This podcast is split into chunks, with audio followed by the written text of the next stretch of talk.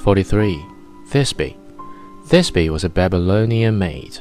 From her childhood, she loved Pyramus, who lived in the nearby house.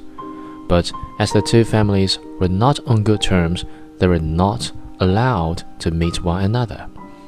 All they could do was to stand on each side of the wall and hear one another's loving voice.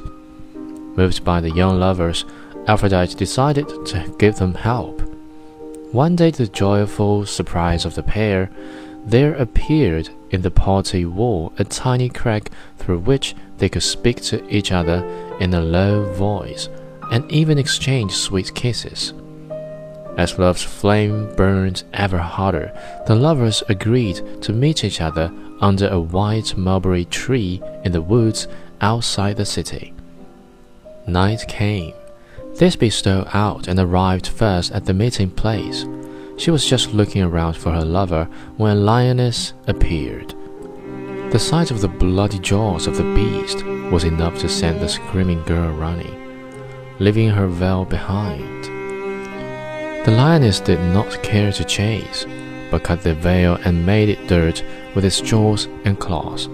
Hearing the white roaring and a sharp cry, Pyramus rushed on to the meeting place, sword in hand, only to find that both the lioness and the girl had gone. His eyes fell on the dirty veil, and he instantly guessed what had happened to his beloved. In despair, he kissed the veil, drew his sword and plunged it into his breast. The pouring blood turned the white mulberry tree into a dark purple.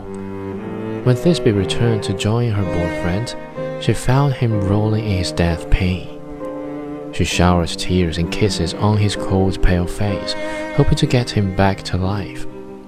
He opened his eyes and tried to speak, but death had come to lead him away. With a cry of anger, Thisbe fell on Pyramus' sword and went to keep him company in the lower world.